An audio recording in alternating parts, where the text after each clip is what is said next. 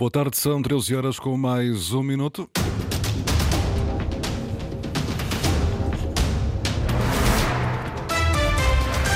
Vamos conhecer os títulos desta edição. Orçamento que varre para debaixo do tapete os problemas não convence. Reação de Vasco Cordeiro, líder do PS, depois da entrada no Parlamento da proposta de plano anual e orçamento do governo para 2024. Lages, Lisboa, na Azores Airlines, há ligações diárias da terceira à capital desde hoje. Duas e meia da tarde, no estádio de São Miguel, entram em campo Santa Clara Benfica B. Dos seus jogadores, Vasco Matos só quer a vitória. A esta hora, 17 graus na Horta, Angra e Santa Cruz das Flores e 18 em em Ponta Delgada. Avançamos agora com as notícias da região. Edição às 13 horas com a jornalista Margarida Pereira.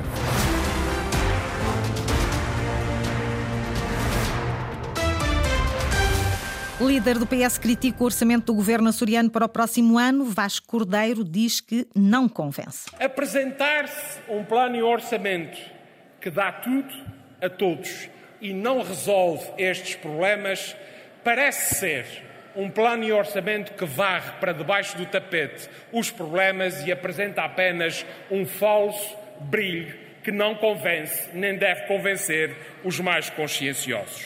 Depois da entrega da proposta de plano e orçamento, o presidente do governo, José Manuel Bolheiro, disse que são irresponsáveis aqueles que possam provocar instabilidade na votação dos documentos no plenário. Vasco Cordeiro reagiu. O Parlamento que hoje nós temos é o mesmo Parlamento que tínhamos já há três anos a esta parte. E, portanto, aqueles que antes votaram a favor não perderam a sua dignidade nem a sua razão se agora votarem de maneira diferente. E aqueles que se arvoraram e arrogaram durante estes três anos como sendo aqueles que conseguiam essa estabilidade, não podem deixar de ser responsáveis também se porventura essa estabilidade desta vez não acontecer. Mas há fundamentalmente uma questão que me parece importante. A estabilidade ao serviço de um mau governo é um problema. E não é a democracia que deve estar subordinada à estabilidade, mas sim a estabilidade que se deve construir de acordo com as regras da democracia. E é disso que nós estamos a falar também neste plano e neste orçamento. Som da agência Lusa, Vasco Cordeiro, líder do PS, o maior partido da oposição, numa análise às propostas de plano e orçamento do governo que serão debatidas de 20 a 24 de novembro na Assembleia Legislativa dos Açores, na cidade da Horta. A Azores Airlines liga a partir de hoje, diariamente, a Ilha Terceira a Lisboa. A Câmara de Comércio de Angra do Heroísmo olha para o mercado, diz que é importante para o turismo da ilha, mas também para a mobilidade de todos os açorianos. Eduardo Mendes. A Azores Airlines anunciou o reforço de voos para a Ilha Terceira. O aeroporto das Lajes terá ligação diária a Lisboa a partir de 29 de outubro. Este aumento de 400 lugares por semana é sinal que a companhia aposta no destino eh, como destino turístico e aposta também na mobilidade de todos os açorianos, porque este reforço não vai servir apenas os terceirenses, vai uh, servir todas as pessoas que podem utilizar a Ilha Terceira uh, como porta de entrada ou porta de saída ou com destino a outras ilhas. Mantém-se também a ligação a Boston, uma vez por semana, uma rota que Marcos Couto, presidente da Câmara de Comércio de Angra do Heroísmo, diz que é essencial para a dinâmica do turismo. É a única ligação que existe ponto a ponto nos Açores todas as ligações que existem de Ponta Delgada, na, na realidade, são sim ligações do Sal, Ilha do Sal, a Boston, que tem um stopover uh, em Ponta Delgada. E isso facilita, sem dúvida alguma, uh, a viabilidade financeira do voo. Tem um ponto de saída que é o Sal e ainda consegue recolher uh, passageiros em Ponta Delgada e fazer Uh, isso no sentido inverso. Quando embarca em Boston, embarca para dois destinos. Com uma rota ponto a ponto, o trabalho é mais exigente para que a operação seja viável financeiramente. Um tipo de promoção completamente diferente, com um trabalho muito mais técnico, muito mais pormenorizado, diria até muito mais profissional do que era feito anteriormente. Uh, vamos esperar que os resultados sejam aqueles que a terceira precisa e que os Açores precisam. Continuam operacionais as duas ligações por semana ao Porto, mas a Câmara do Comércio de Angra, em conjunto com a Região de Turismo do Norte e a Câmara Municipal do Porto, estão a trabalhar para que passem a três voos semanais. E a rota aérea entre a Ilha Terceira e o Funchal, na Madeira, passa a fazer parte da lista de obrigações de serviço público. Ainda não se conhecem os contornos do concurso, mas Marcos Couto, presidente da Câmara do Comércio de Angra, está satisfeito por este alargamento, uma vez que até agora só incluía a ligação Ponta Delgada Funchal. As OSPs eh, para a Madeira, que passam a incluir um, eh, a gateway da Ilha Terceira, que não existia, possa perceber os contornos exatos do do concurso, mas sabemos que a terceira passa a constar das OSPs. Foi uma, um desafio que foi lançado pela Câmara de Comércio já lá vão praticamente dois anos, de inclusão da, da Gateway da Ilha Terceira nas OSPs para, para o Funchal. Essa era uh, uma, uma prerrogativa que estava fechada exclusivamente ao aeroporto de Ponta Delgada e vimos esse pedido, esse, esse pedido também satisfeito agora pelo Governo da República, Apesar da rota já estar assegurada, o valor total disponível para as ligações aéreas de serviço público deixa alguma preocupação à Câmara de Comércio de Angra, que ainda assim espera conseguir três voos semanais entre as Lajes e o Funchal. É claro que nos preocupa o valor eh, reduzido que está previsto para toda esta operação, são 45 milhões para cinco anos, portanto não, era, não seria o valor que precisávamos, é um valor uh, que poderá ser curto uh, para todas as OSPs uh, que estão previstas para os Açores, mas estamos em crer que uh, iremos conseguir ter uh, aquilo que foi o nosso pedido, que era termos pelo menos três ligações semanais a partir da terceira. Esperemos que seja uma das condições que esteja incluída no caderno de encargos que irá depois ser lançado.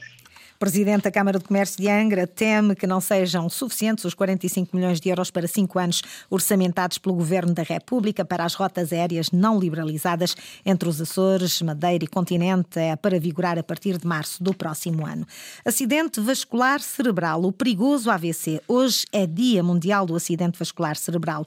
Tem como principal objetivo alertar a população para os sintomas e procedimentos a tomar. Se nos Açores, em ilhas com hospital, a resposta pode ser rápida e eficaz, nas ilhas sem hospital. Qual a resposta aos doentes? A jornalista Inês Linhares Dias procurou a resposta. Uma resposta rápida é fundamental para determinar a recuperação de um acidente vascular cerebral. A falta de equipamentos como um TAC que permite diagnosticar um AVC pode atrasar a resposta, explica Francisco Fraga, médico de Medicina Geral e Familiar em Santa Maria. No AVC existem, como todos sabemos, tempos para administrar determinadas medicações e essas medicações só podem ser administradas depois do resultado de um TAC. E não tendo em Santa Maria um TAC, o que nós fazemos é, há uma suspeita de AVC, contamos o médico regulador e o neurologista do H10, é ativada a evacuação médica e esperamos que o doente chegue lá em tempo útil de poder fazer as, as medicações mais apropriadas. Uma realidade em várias ilhas sem hospital, o tempo de espera afeta a capacidade de recuperação, explica o médico. Eu acho que a grande diferença aqui é em termos de morbilidade. Morbilidade é o, o déficit que aquela pessoa vai ter para o resto da vida. Se nós tratarmos um, um AVC em tempo útil, podemos conseguir que aquele, aquela pessoa eh, volte ao que era antiga, eh, no seu habitual. Se esta janela for ultrapassada, corremos o risco de ficar em déficits permanentes na, vista, na vida do doente. Quanto à terapia depois do episódio, faltam profissionais para fazer esse acompanhamento. Ok, temos os equipamentos, mas uh, os profissionais escasseiam. O AVC é a principal causa de morte e morbilidade em Portugal. Uma resposta rápida é imperativa para uma boa recuperação, mas nas ilhas sem hospital faltam recursos para um diagnóstico exato. Gosta do Halloween? Ele está a caminho e há quem o antecipe. Se é dos que se diverte com sustos e sobressaltos, o Museu Municipal de Vila Franca é o lugar ideal para si. A partir de hoje, abre portas à noite à luz da candeia Luís Branco. São sustos e sobressaltos na Noite dos Sustos do Museu Municipal de Vila Franca do Campo, na Ilha de São Miguel. Uma visita assustadora por duas novas salas decoradas assustadoramente com materiais, artes e manhas sobre o Halloween. Vão ver quadros, vão ver mobiliário, instrumentos musicais, um, peças utilitárias, uh, peças de higiene, uh, têxteis, entre outros, outras peças do, do nosso acervo. Nazinho Oliveira, curadora do museu, Todos estão convidados a participar nestas visitas à luz da candeia. As pessoas podem se dirigir ao Museu Municipal de Vila Franca do Campo, eh, que se localiza no Solar Visconde do Botelho, e basta aparecer. A entrada é livre, eh, não temos limite de idade. Três noites, o museu abre portas com uma iniciativa que pretende atrair as pessoas a estes centros de cultura e de memórias. Os temas não se repetem nestas edições de um susto de visita. Nós procuramos sempre uh, inovar, trazer uh, peças do acervo do museu que estão nas reservas para poder uh, disponibilizar às pessoas para verem algo que habitualmente não seria possível noutras circunstâncias. Três noites, 29, 30 e 31 de outubro, duas novas salas. Um par de candeias iluminam o Halloween dos Açores das 19 às 23 horas. Três equipas açorianas, nenhuma vitória na Série C do Campeonato de Portugal. O Fontinhas perdeu, Lusitânia e Rabo de Peixe empataram Luís Lobão. Começando pelo Fontinhas, os terceirenses foram derrotados em casa pelo Peniche por uma bola a zero. Danilo Mendes, diretor desportivo do Fontinhas, diz que o resultado foi injusto e pediu mais raça aos seus jogadores. Merecíamos um, um, pouco mais este jogo. Isto é a nossa casa e acho que temos que passar para estes jogadores, que temos muitos jogadores de fora, eles têm que sentir este clube e têm que, que sentir que, no, que, na nossa casa ninguém, ninguém pode passar. Saímos daqui um bocado frustrados, obviamente é sempre uma derrota, mas em casa ainda pesa mais. Temos que trabalhar muito e temos que viver mais o clube, temos que sentir mais e temos que ter mais raça. Ainda na Ilha Terceira, o Lusitânia não foi além de um nulo frente ao Gouveia. O treinador do adversário disse que veio aqui para conquistar um ponto, mas a, forma como o conquistou, não é, na minha opinião, não é a melhor forma de estar no futebol com tanto antijogo. Foi demasiado. E eu, a semana passada, tinha falado em autocarros, perguntaram-me se, se eu ia pôr um autocarro. Nós hoje jogamos contra dois ou três autocarros, mas, mas o futebol é mesmo assim, cada um tem a sua ideia e eu respeito. Ricardo Pessoa, treinador do Lusitânia. Também em São Miguel, o Desportivo de Rabo de Peixe empatou sem golos com o Benfica de Castelo Branco. Hélio Oliveira, treinador dos Miquelenses, apontou a ineficácia da sua equipa. Tivemos uh, várias oportunidades na primeira parte, duas, três bolas aos ferros, tivemos um gol anulado, criamos mais oportunidades claras de gol na primeira parte. Na segunda parte o autocarro dificultou-nos, tentamos sempre por fora, por fora, com bastantes cruzamentos e bastantes, uh, bastantes situações de um dois no corredor, mas a verdade é que não fomos esclarecedores na hora da finalização. Concluída a sétima jornada, o Lusitânia quarto, Rabo de Peixe sétimo e o Fontinhas ocupa a décima segunda posição na Série C do Campeonato de Portugal.